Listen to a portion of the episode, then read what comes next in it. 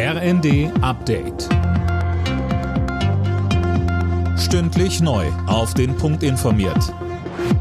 Ich bin Laura Mikos. Guten Abend. Oliver Bierhoff und der DFB gehen künftig getrennte Wege, das teilte der Verband am Abend mit. Es ist die erste Konsequenz nach dem WM-Debakel in Katar. Finn Riebesell berichtet. Bierhoff war jahrelang Manager der Nationalmannschaft, später dann als Geschäftsführer tätig und auch für die DFB-Akademien verantwortlich. Insgesamt sechs Welt- und Europameisterschaften fielen in seine Amtszeit, darunter das Sommermärchen 2006 und auch der WM-Titel 2014. Sein Vertrag lief eigentlich noch bis 2024. Als Nachfolger werden bereits Ralf Rangnick und Matthias Sammer gehandelt. Eines der in Illerkirchberg bei Ulm angegriffenen Mädchen ist tot. Die 14-Jährige starb an ihren schweren Verletzungen. Die Mädchen waren am Morgen auf dem Schulweg attackiert worden.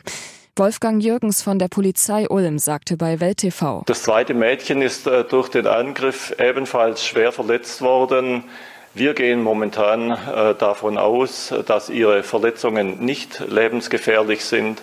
Sie ist allerdings im Krankenhaus, muss dort auch noch bleiben.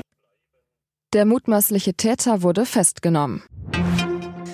Russland wird weiter der Geldhahn zugedreht. Ab sofort darf kein russisches Öl mehr per Schiff in EU-Länder geliefert werden. Für Pipelines gibt es eine Ausnahmeregelung.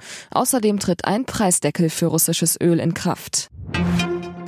Großeinsatz für die Polizei in der Düsseldorfer Innenstadt. Wegen einer Bedrohungslage wurden am Nachmittag alle Weihnachtsmärkte geräumt. Es wurde aber nichts Verdächtiges gefunden. Um welche Drohung es sich genau gehandelt hat, dazu hält sich die Polizei bedeckt. Bei der Fußball-WM ist Brasilien souverän ins Viertelfinale eingezogen. Die Seleção gewann am Abend mit 4 zu 1 gegen Südkorea. Zuvor bezwang Vize-Weltmeister Kroatien Japan im Elfmeterschießen. Alle Nachrichten auf rnd.de